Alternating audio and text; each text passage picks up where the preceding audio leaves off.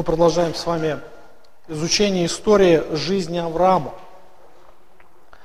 Авраам э, – это новая эпоха в отношениях человека и Бога. Мы помним, что э, в самом начале, с, с первых глав книги «Бытие», э, Господь открывает себя через определенные события, через определенные обстоятельства.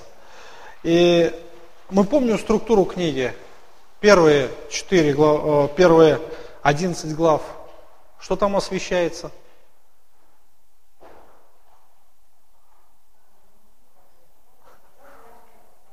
Что освещается? Ну, забыли структуру. Надо заново, наверное, преподавать, да? Четыре события, да? Четыре основные события Четыре, четыре, да? Запомнили? Четыре, четыре, запомнили? Четыре события, четыре человека. Легко? Все, давайте, чтобы я при первом напоминании сразу вас ночью разбуди. Структура книги Бытия. Четыре события, четыре человека. Все. Чтобы у вас уже здесь настолько это было отложено в голове. Хорошо, четыре события. Какие? Сотворение, грехопадение, потоп, Вавилонская башня. Молодцы. Молодцы. Хорошие студенты. А, это первый, наверное, можно сказать, этап а, в отношениях Бога-человека. Первое а первое, о чем Господь здесь упоминает. Бог открывает себя через эти четыре события.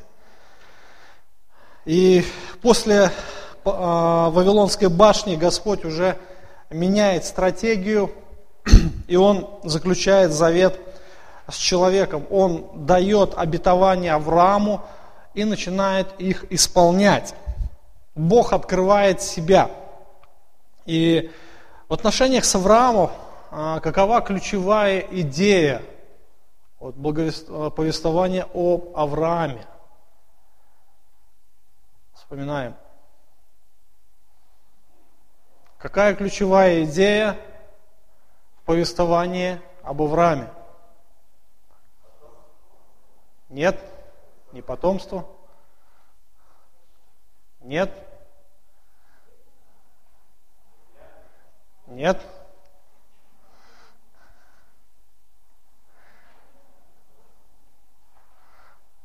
То есть не только, вот вы сейчас а, говорите, там, земля, потомство, защита и так далее. Это только часть повествования, вы понимаете? Я говорю все повествование об Аврааме. Я говорил. Еще раз, ну? Нет. Вот кто-то сейчас начал говорить и не докончил, я не расслышал. Бог благословил Авраама всем. Запомните это. То есть это ключевая идея. Бог благословил Аврааму всем. И мы начинаем разбирать благословение. Да? В чем же суть благословения? Мы вот в самом начале перечислили а, великий народ, благословение, а, великое имя, а, благословляющих тебя благословлю, проклинающих прокляну, благословятся в тебе все племена земные. Это все, это только часть благословения, то есть это составляющая всеобщего благословения. Бог благословил Авраама всем. А, вам ничего это не напоминает? Благословение Авраама ничего не напоминает? Что напоминает? Молодец, Рамиль, слава Господу. Откройте послание к Ефесянам. Первая глава. Читаем третий стих. Благословен Бог и Отец Господа нашего Иисуса Христа, благословивший нас во Христе всяким духовным благословением в небесах. В принципе, мы названы детьми Авраамова. Мы дети Авраама, и благословения Авраама касаются и нас. Мы стали причастниками его тоже благословений. Конечно, то, что касалось лично Авраама, конечно, оно не касается нас. То, что Авраам должен был иметь сына, Авраам должен был быть возвеличен.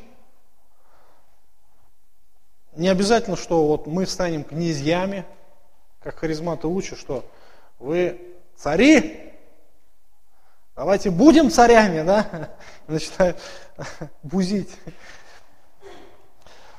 Нет, не обязательно, что земные благословения будут касаться нас, но то, что касается вечных духовных благословений, все мы являемся причастниками.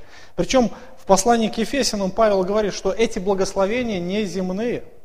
Бог благословил нас всяким духовным благословением где? На земле. Правильно? В небесах. В небесах. Итак, мы возвращаемся к Аврааму. Мы рассматриваем а, сущность Божьих благословений. Через эти благословения Господь открывает себя.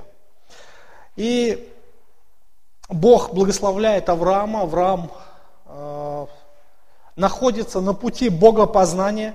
Мы с вами отметили, что вера Авраама, она не с самого начала была еще совершенной. Вера Авраама, она находилась на пути возрастания, как, наверное, вера и каждого человека – а не с самого начала Авраам был послушен Богу совершенно. Не с самого начала Авраам повиновался Божьим обетованиям и доверялся Господу. Конечно, мы видим, что а, его вера, мы еще с вами будем рассматривать, что его вера, она очень часто находилась на пути испытания. И эти испытания Авраам не всегда выдерживал. А, чего только стоит рождение Измаила – это одно из проявлений сомнений веры Авраама, когда его вера была испытана. И Авраам не выдержал этой, этого испытания. С другой стороны, мы видим уже в конце жизни, когда Бог сказал Аврааму принести своего сына на жертвенник, а, мы видим, что Авраам был спокоен, и он был тверд в вере. Он был непоколебим в своей вере. Результатом мы видим а, Божье благословение, да, это проявление его уже совершенной веры. То, что он, он доверялся Богу безгранично. Итак, а Бог благословил Авраама а, по своей благодати. А, мы с вами отметили также тот факт, что благословение Божье, они совсем не по заслугам. То есть э, речь не идет о каких-то человеческих заслугах. Благословение Божие они даются только из милости по благодати. Совсем не по нашим заслугам. Кто-то, если думает или даже хоть частично мыслит где-то внутри себя, что он чего-то достоин, оставьте эти мысли. Иначе Господь будет выбивать вас из, э, из вас эти мысли через какие-то различные обстоятельства, будет ставить вас в различные ситуации, чтобы вы даже и подумать не могли, что вы чего-то достойны. Только по благодати, только из милости Господь дает благословение. Авраам не исключение. Он родился в Уре Халдейском, родился в языческом обществе, он рос, воспитывался, э, наставлялся, перенял э, те же обычаи. То есть он ничем не отличался от язычников, от жителей той земли. И не зря сказал ему Господь, выйди из земли той. С той целью, наверное, чтобы на него не оказывало больше никакое влияние то общество. То есть на пути богопознания, чтобы а, общество не могло оказать на него влияние. То же самое а, Господь сказал, выйди а, от родства твоего, чтобы родственники не влияли на него, не отдаляли его от Господа, и также из дома отца своего, чтобы его дом тоже не мог влиять на него. То есть Господь буквально отделил его, да, слово освящение, отделение. Отделил его для себя. Но мы видим, что Авраам, он не сразу повинуется Божьим, а, а, Божьим повелениям. Да? Он не сразу в полноте а, повинуется Господу. Он частично. У него повиновение Авраама, оно поэтапное своего рода, так сказать. То есть вот эти три повеления, которые сказал ему Господь, выйди из земли твоей, от родства твоего, из дома отца твоего, оно было тоже в три этапа. Три, так сказать, повеления, три этапа а, повиновения. Сначала он вышел из земли, он вышел с отцом и вышел с Лотом, с племянником. Дальше мы видим, а, они дошли до Ура, остановились там. Они не дошли до земли обетованной, скорее всего, а, здесь оказал на, Авраама влияние его родного отца. Ну, возможно. И после того, как отец умер, Бог вновь является Аврааму и говорит ему, пойди из земли твоей, от родства твоего, из дома отца твоего. И вот Авраам уже из Харана, где похоронил отца, вновь собирается и идет уже в ханаанскую землю. Придя в Ханаан, он поселяется на ней а вместе с своей женой и также с своим племянником. То есть а, Лот, племянник, родственник его, он также оказывал какое-то влияние на Авраама. Когда настал а, в Ханаане голод, с 12 глава, 10 стиха, Авраам пошел в Египет. Что повлияло на него? Что повлияло? Одно из предположений, одно из, один из возможных вариантов, что сбило Авраама э, с толку, это его племянник. Племянник, который больше заботился о земных ценностях, нежели о вечных духовных. Ради хлеба он оставил обетованную землю и пошел в Египет. Результатом э, чуть было не пришла беда. Но Господь благословил Авраама в защите. Мы с вами рассматривали эту ситуацию более подробно. И после того, как Авраам пришел, у них между пастухами Лотовыми и его пастухами а, возникли ссоры из-за пастбищ. И Авраам, Авраам дал выбор Лоту, говорит, давай разойдемся, останемся в мире.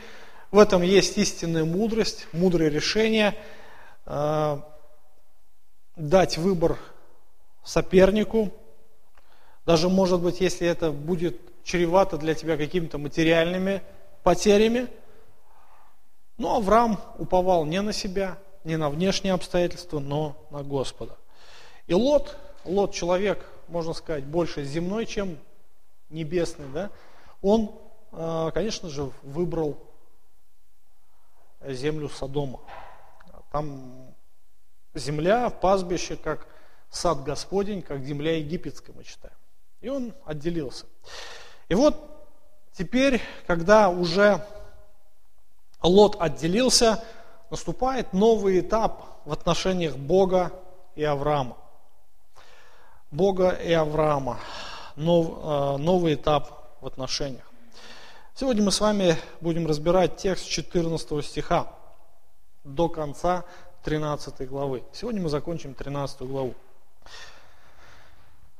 И сказал Господь Аврааму после того, как Лот отделился от него, возведи очи твои с места, на котором ты теперь, э, посмотри к северу, к югу, к востоку и к западу, ибо всю землю, которую ты видишь, я дам тебе и потомству твоему навеки. Сделаю потомство твое, как песок земной. Если кто может сочетать песок земной, то и потомство твое сочтено будет – Встань и пройди по земле, сев долготу, широту ее, ибо я дам ее тебе. И двинул Авраам шатер и пошел, и поселился у Дубравы, Мамры, что в Хевроне, и создал там жертвенник Господу. Вот это своего рода новые отношения. Господь является щедрым Богом. То есть из этой истории мы видим, насколько Бог может быть щедрым.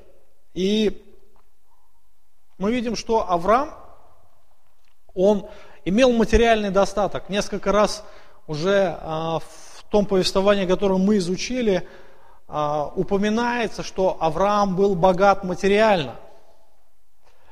Господь дал ему материальные ценности. У него было очень много рабов, рабынь, слуг.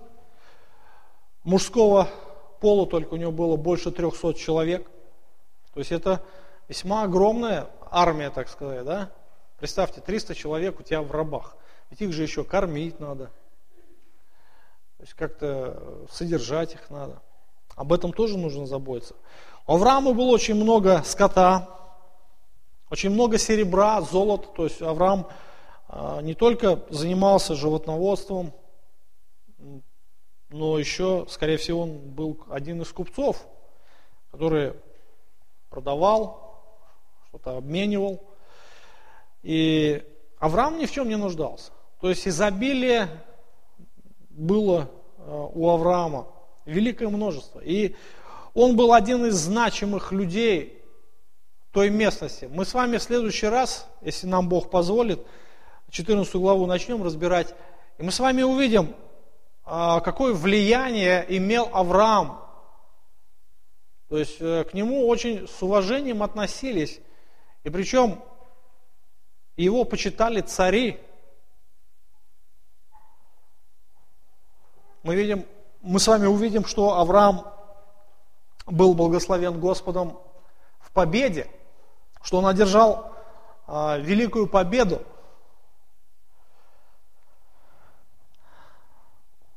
В данном а, тексте мы видим, что Бог не только дал материальное благословение Аврааму, но еще дал обетование вечных благословений. Посмотрите внимательно с 14 по 17 стих. И мы, э, здесь вы ясно увидите, что речь идет о вечных благословениях.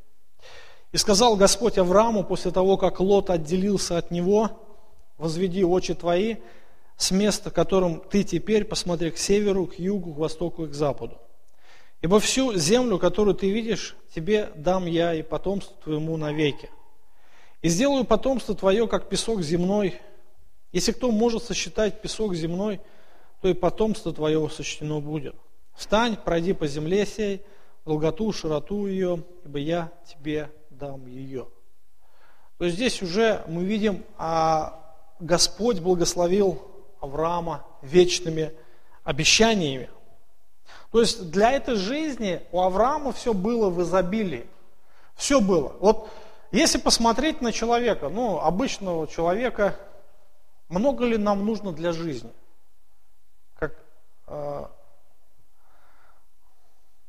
Остап Бендер, по-моему, да, спросил, сколько тебе для счастья не хватает. Там он что-то посчитал, 4735 рублей, что-то такое. По сути, человеку вообще для жизни много не надо. Самое главное, чтобы была еда, чтобы была одежда. Это все, достаточно. Ну, был кров над головой. Аврааму было все в изобилии. Ну вот так и хочется спросить, Авраам, а что тебе для счастья-то не хватает полного?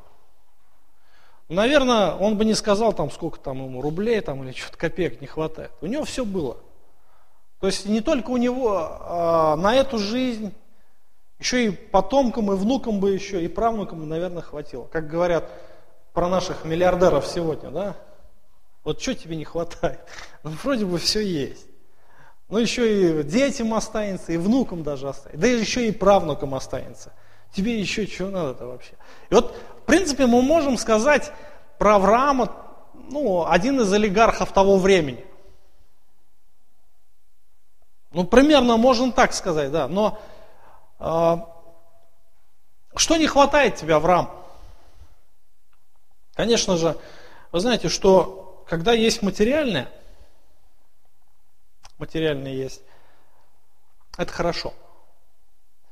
Но все равно не, не приносит земные материальные ценности истинную радость. Нет, э, Господь дает истинную радость, Господь дает истинное благословение. И, конечно же, Аврааму не хватало чего-то еще.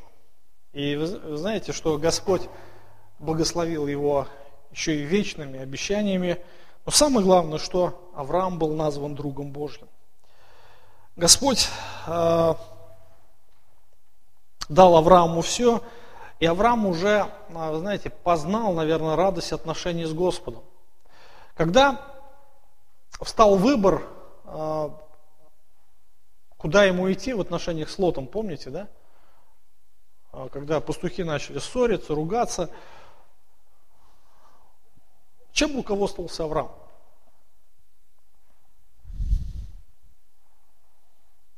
Конечно, он уже понимал, а, будучи наученным историей из Египта, он уже понимал, что источником его благословения является Бог. И если Бог даст, то у него все будет. У него будет большое богатство, то есть у него будет э, имя его будет превознесено, он будет очень значимым человеком. Бог является центром. И если человек а, смотрит на земное не через призму, так сказать, божественного присутствия. Что если Бог не на первом месте, то мы можем увидеть, к чему это приводит. Лот является таким примером, который выбрал материальный, да, в ущерб духовному. И Авраам, конечно же, надеялся и уповал на Бога, и он знал уже Господа как источника благословения, которое дает все необходимое. Господь, Господь контролировал все ситуации. И тоже интересная вот эта ситуация с Лотом. Представьте, если бы Лот выбрал другое решение, то Авраам бы рискнул оказаться за пределами обетованной земли, так ведь, да? Но Лот не мог выбрать другого. Не мог. И эта ситуация тоже была под контролем у Господа. И после того, как Лот отделился от Авраама, Господь вторично является ему и дает ему обещание, которое касается вечных благословений. То есть, посмотрите, а, слово «вечно». Первый раз мы здесь встречаем слово «вечное». 15 стих. «Всю землю, которую ты видишь, тебе я дам, и потомству твоему навеки». Навеки. То есть это что-то новое встречается уже в Божьих обетованиях. Навеки Бог дает ему потомство. И четвертый раз уже Бог является Аврааму. Господь ему повелевает, посмотри во все четыре стороны света, да, на север, на юг, на запад, на восток. И то, что Авраам после истории с Лотом, он нуждался в ободрении – и Господь дает ему это ободрение. Он говорит, посмотри, ты не переживай, что, например, у Лота там земля как сад Господень. Не надо переживать. Посмотри на землю, которая окружает тебя. И пос, э, помни о том, что все это будет в твоем владении. Не только в твоем, но твоих потомков. Это будет вечное владение. Конечно, это что-то было новое для Авраама. Это было ободрение, настоящее для него ободрение.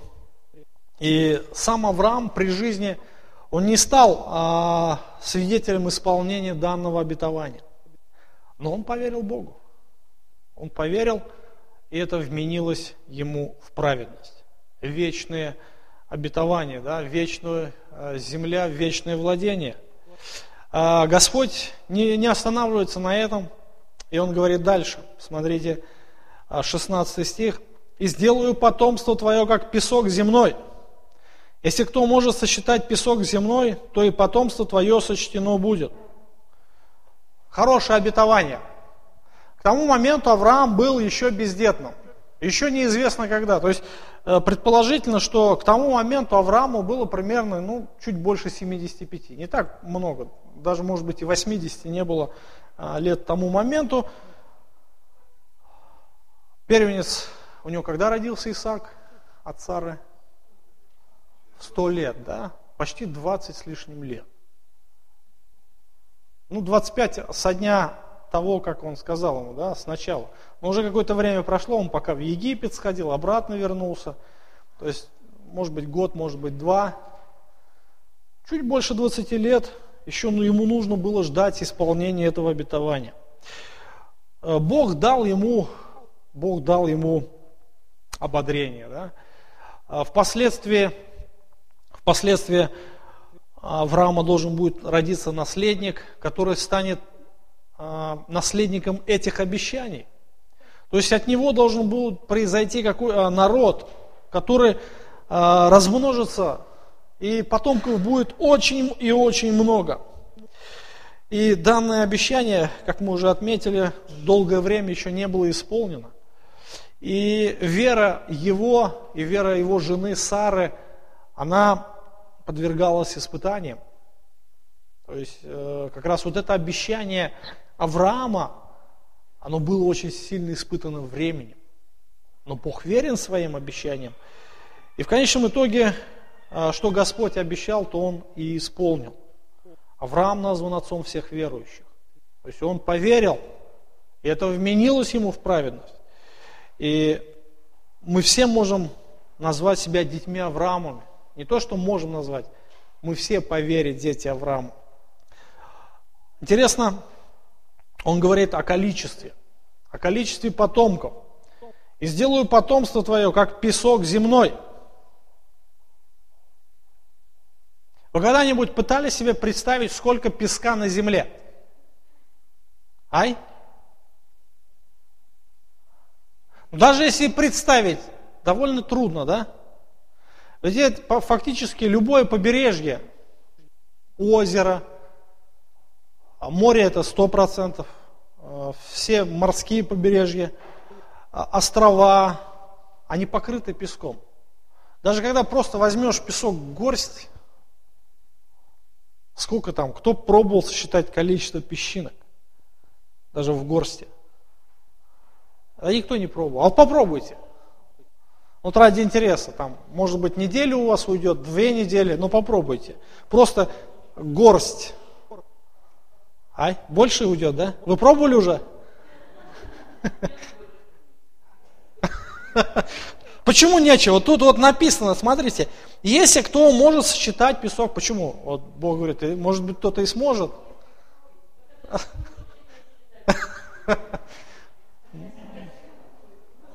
Ну, ради эксперимента можно, я думаю, можно. А? Ну, да можно. Этот-то можно, да. Пригоршню-то можно. А вот и то на это сколько времени уйдет. Но заметьте, что на самом деле это очень трудно. Даже представить трудно, представить трудно количество песка. Никто, во-первых, этого не знает, сколько. И никто даже, наверное, не пытался этого делать. Потому что это самое глупое занятие. То же самое, как считать звезды. В другом месте, э, впоследствии, то же самое, Бог повторит обетование, но Он еще сравнит не только с песком, но и со звездами на небе. Вот звезды все-таки кто-то ну, во все времена пытались считать, да? Но как только человек доходил до какой-то цифры, как только изобретались какие-то увеличительные там стекла, телескопы различной мощности, и чем дальше уходит человеческий взгляд в небо, тем оказывается, что звезд там еще больше. Вчера в новостях показывали, что есть даже э, конторы, которые сейчас знаете, чем занимаются? Продают название звезд. Где-то там. А, и ученые, вот ученый один а, астроном, он говорит, знаете, говорит, интересно, говорит, что а, много, говорит, развелось шарлатанов. Ну, представьте, я могу повесить вывеску, продаю название звезд. И там каких только нет названий. А, любимый мой, там, зайчик и прочее. Особенно, говорит, с Рублевки там у них много клиентов. Но самое главное, говорит, никто, там, например, открыли где-то в звезду, ее, говорит, с Земли невозможно увидеть. Даже, говорит, с помощью современных телескопов, говорит, где-то она там. Какая глупая идея, да?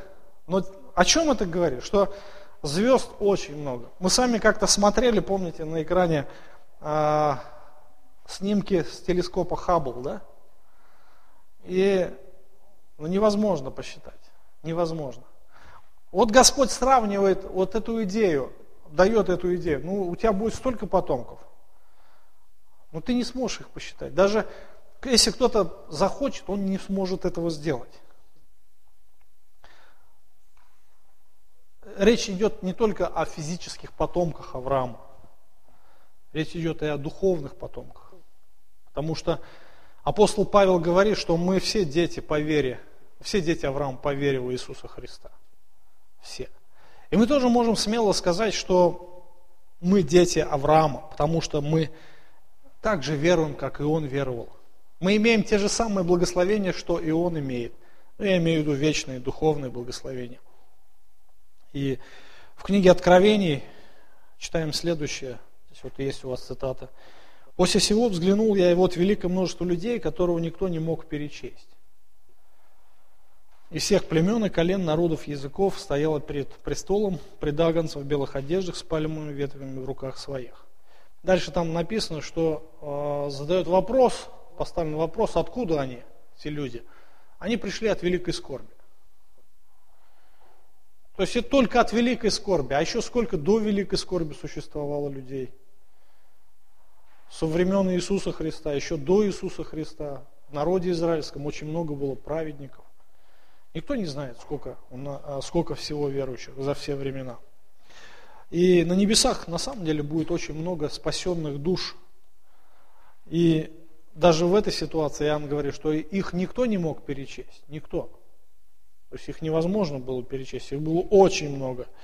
И все они стали потомками Авраама. Все. И мы с вами также являемся потомками Авраама. То есть это одно из самых замечательных откровений для Авраама это было настоящим ободрением. Я просто представляю, а, вот если бы вас спросили, хотите вы стать там или матерью, или отцом а, потомков, очень такого знаменательного рода, который будет иметь влияние во все времена. И причем вы знаете, что э, когда мы говорим о памяти, да, вот говорят там, вечная память там кому-то человеку, там, герою какому-нибудь, да? Вечная память. Сколько памяти вообще остается о таких людях, о родственниках, даже самых знаменательных? Конечно, есть замечательные люди, там, открыва, первооткрыватели чего-то, ученые, физики и так далее.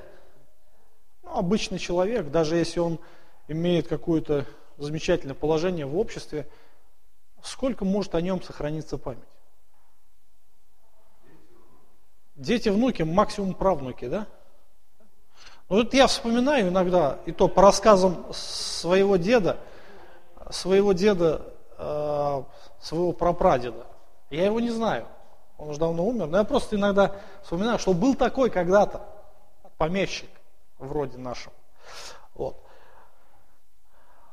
Ну, я умру, и память о нем уже никто не вспомнит. Ну, три, ну, четыре, ну, пять максимум поколений. Все. Вы знаете, Авраам, Авраама помнит во все дни. Фактически его имя каждый день употребляется, произносится на земном шаре. Каждый день. И причем не в одном месте, а на всех уголках, где читают Библию, по крайней мере. Каждый день. Вы понимаете, да? И причем с почтением говорят о нем, как о муже веры. А, об Аврааме написано, наверное, ну, в книге «Бытие» чуть ли ну, большая часть, большая часть книги «Бытие» посвящена Аврааму.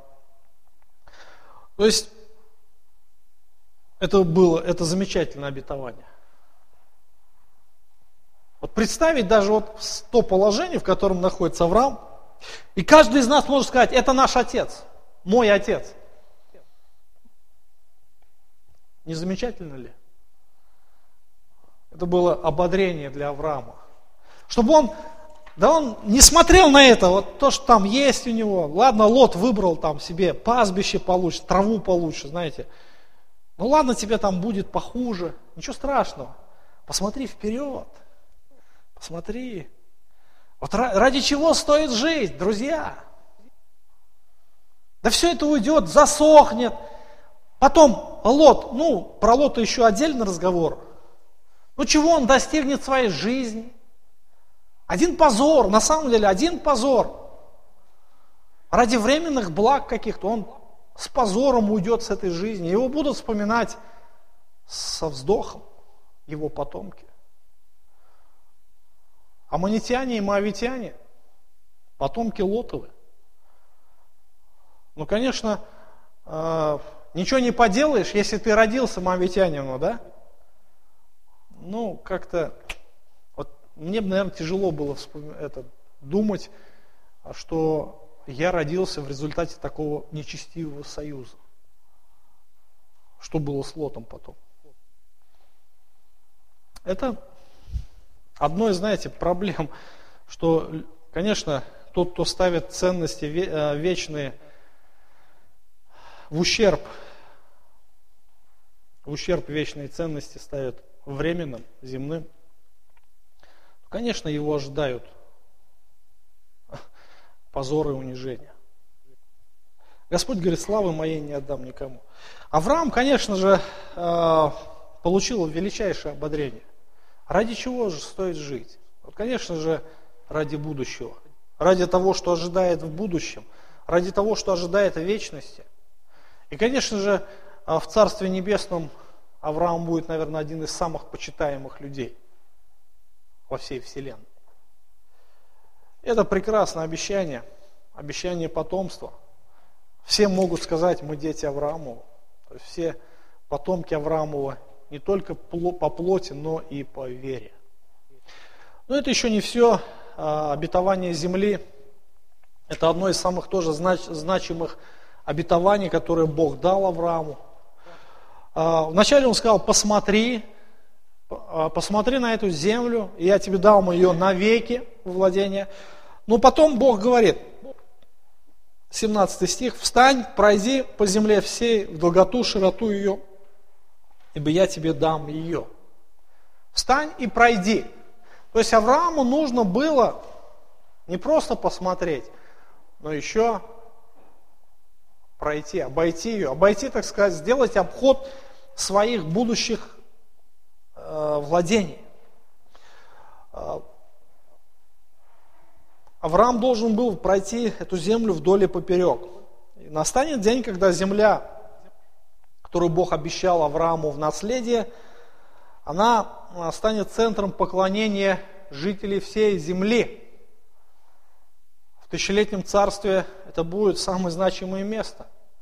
А Иерусалим, даже сегодня говорят, это столица мира – но на самом деле она станет столицей а, в будущем. Это одно из самых замечательных обетований а, Аврааму. Потомки Авраама, то есть израильтяне, евреи, они опираются на данное обещание, они держатся за землю, как за, э, за землю, э, которую Бог дал, вечное владение Аврааму и его потомкам. И они стараются жить на ней, они стараются даже, отдают жизнь за нее, за эту землю. Никому ее не отдают. Бог дал Аврааму эти величайшие обетования. Знаете, что Бог, заметьте, когда Бог говорил это, когда Бог дал ему эти обещания. Здесь написано 14 стих, когда он отделился от Лота. Что сделал Авраам? Следующий стих мы видим реакцию. 18 стих. «И двинул Авраам шатер, и пошел, и поселился у Дубраба Мамре, что в Хевроне, и создал там жертвенник Господу. Он поверил, Авраам поверил Господу, и это единственное реакция, да, так сказать, верующих. Если человек верует, как он поступает? Повинуется, да, он доверяется словам Господа. И единственное, что мог сделать Авраам, это повиноваться повелению иди, встань и пойди и пройди а, по этой земле вдоль и в поперек. Символическим путем Авраам показал свою а, веру в Божье обетование. Это, ну, что тут такого, да, взять и пройти. Но в этом был определенный замысел. И понимание умом Божьих обетований и принятие их веры, это совсем не одно и то же. Не одно и то же. То есть вера, она всегда будет проявляться в послушании. И Авраам а, разбил свои шатры возле Дубравы Мамре, что в Хевроне. То есть буквально Авраам углубился. Хеврон находится примерно в центре а, той обетованной земли. И Хеврон стал отправной точкой, откуда Авраам отправлялся в, свои, а, в свой, так сказать, обход территории, да, как сторож. Обходит территорию, смотрит, все ли там в порядке. Вот так и Авраам периодически обходил э, всю территорию. И это одно было из таких основных занятий Авраама. И мы видим, что вот эта Дубрава, она становится для него э, как бы таким отправной точкой. И там он строит жертвенник. Жертвенник это как раз свидетельство его поклонения Богу. Авраам уже третий раз строит жертвенник, и этим он как бы свидетельствует, что он а, исповедует свою веру, этим он поклоняется Богу. Он был верующим человеком. И жертвенник а, является местом жертвоприношений. Те приношения, которые а, сказал Бог принести, он дал повеление Аврааму, в свое время эти же повеления имели также и Авель, Ной, еще кто?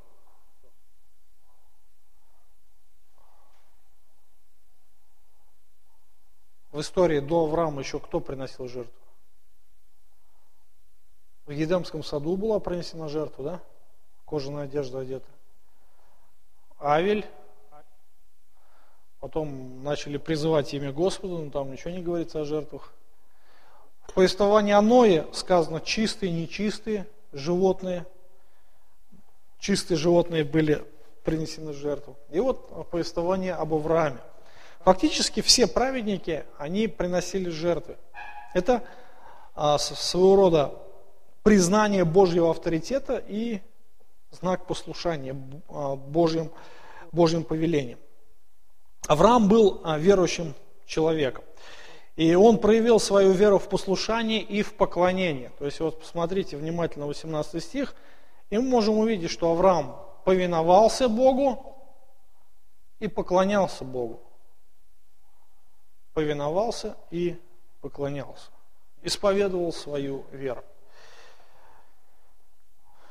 Кто-то, может быть, скажет, ну, Авраам строил жертвенники в разных местах тому моменту не было ясного определения, что вот жертвенник должен стоять в одном месте.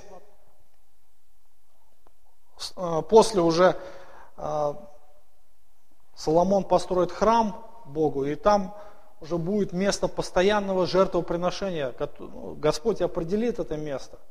То есть э, то место, где позже Авраам принесет своего сына, там будет стоять храм. И в этом храме это будет единственное место, где нужно было Израилю приносить жертвы. А после, а, например, разделения царства, когда Соломон, после Соломона царство разделилось, э, Иеравам, да, установил два жертвенника, и это было вменено в грех Израилю, Северному царству. То, что они приносили жертвы не в Иерусалиме.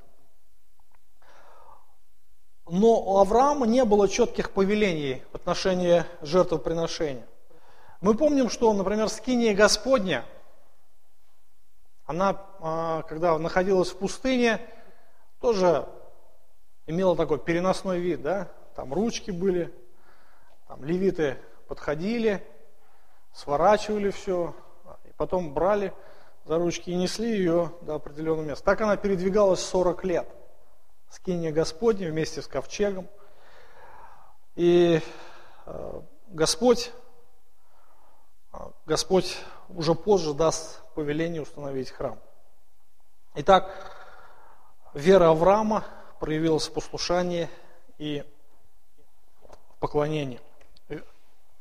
Наша вера, она должна быть такой же, как у Авраама. Она является тоже, будет проявляться в послушании, в поклонении Богу. Авраам является нашим духовным отцом, и он может стать примером для подражания. Итак, можно подвести некоторые итоги. Авраам э, был верующий человек, но его вера, мы видим, что она не была совершенной, его послушание тоже э, не было совершенным. И после того, как Лот отделился, Бог произнес вот эти вечные благословения. Иногда, прежде чем исполнить свои обещания, Бог ждет от нас послушания, полного, абсолютного, совершенного послушания. И каждый шаг послушания с нашей стороны в таких случаях может вести к большему благословению. То есть как в истории с Авраамом. Наше богопознание будет возрастать, и наши духовные благословения будут увеличиваться. Понятно, да? Вот пример хороший Авраам. А, вначале он вышел с земли, но не отделился от отца. После того, как отделился от отца, Бог произнес а, обетование. После того, как Бог отделил, Авраам отделился от Лота, Бог вторично повторяет ему обетование, только уже мы видим более глубокие такие э, данные дает о будущем Аврааму. Интересно, можно сказать о место, э, о выборе места жительства. Тоже очень интересно, интересный факт. Авраам должен был находиться в земле обетованной. Помните историю э, в Египте? Авраам ушел, он там перестал строить жертвенники, он, ну, какие проблемы принесло ему путешествие в Египет. Он вернулся опять в ханаанскую землю, в землю обетованную, и здесь мы видим, что духовная жизнь Авраама возобновилась. И он стал на путь богопознания. Это то же самое, я думаю, что хороший пример для многих верующих. Где живет верующий? в какой церкви он пребывает, от этого будет зависеть его духовная жизнь. От этого будет зависеть его духовное состояние.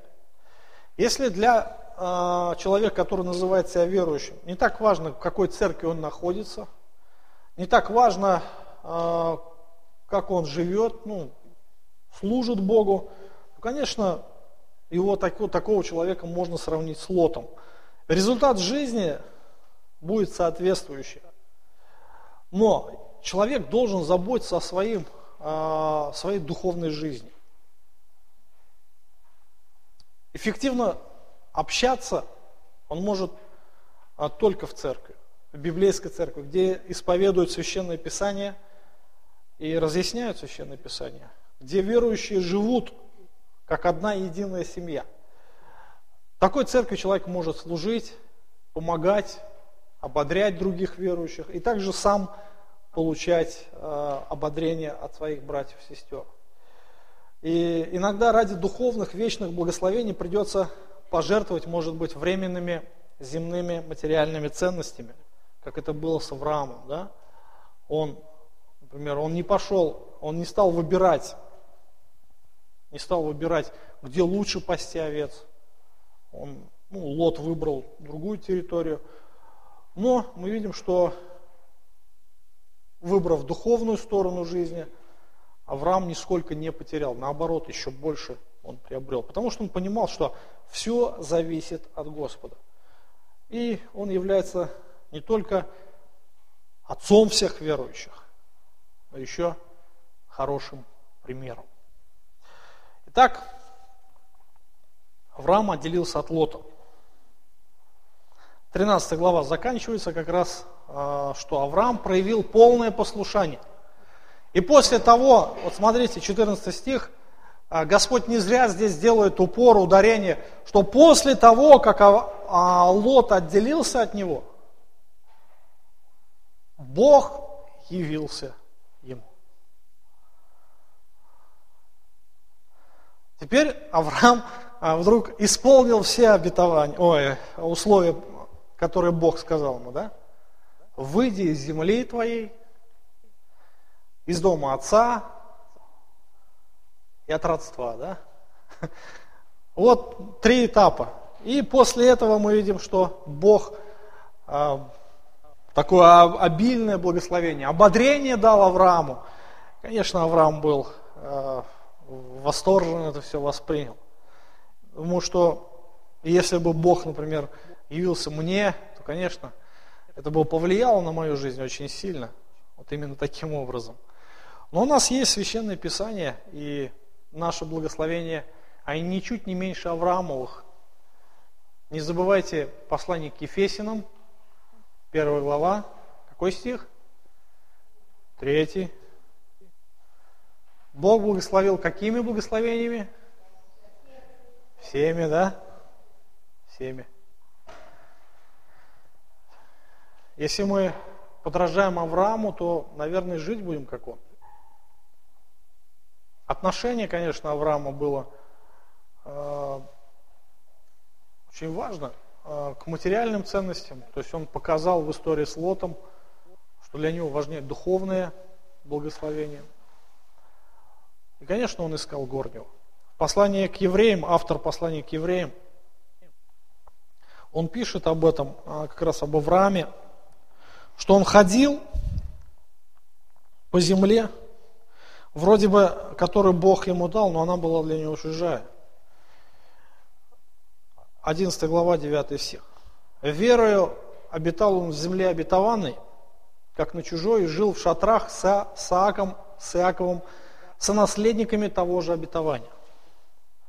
Ибо он ожидал города, имеющего основание которого художник и строитель Бог. Смотрите, верой он жил на земле обетованной, как на чужой. Даже то, что Бог ему обещал, это его не удовлетворяло. Он ожидал города другого, где художник и строитель Бог. И дальше написано, 13 стих. И все сии умерли в вере, не получив обетования, только издали видели он и радовались и говорили о себе, что они странники и пришельцы на земле. Ибо те, которые так говорят, показывают, что они ищут Отечество. Ибо если бы в мыслях они имели то Отечество, из которого вышли, то имели бы время возвратиться. Но они стремились к лучшему, то есть к небесному, посему и Бог не стыдится их, называя себя их Богом, ибо Он приготовил им город. Прекрасное обещание здесь а, автор послания к евреям показывает опять же пример веру Авраама, и что эта же вера должна быть и у нас. Хорошее ободрение, хорошее наставление, я думаю, хороший пример, ну, стоит о чем да, поразмышлять. Есть о чем поразмышлять. Пусть Господь даст нам мудрость, даст нам благодать, чтобы не только называться детьми Авраамовыми, но и быть ими. Да?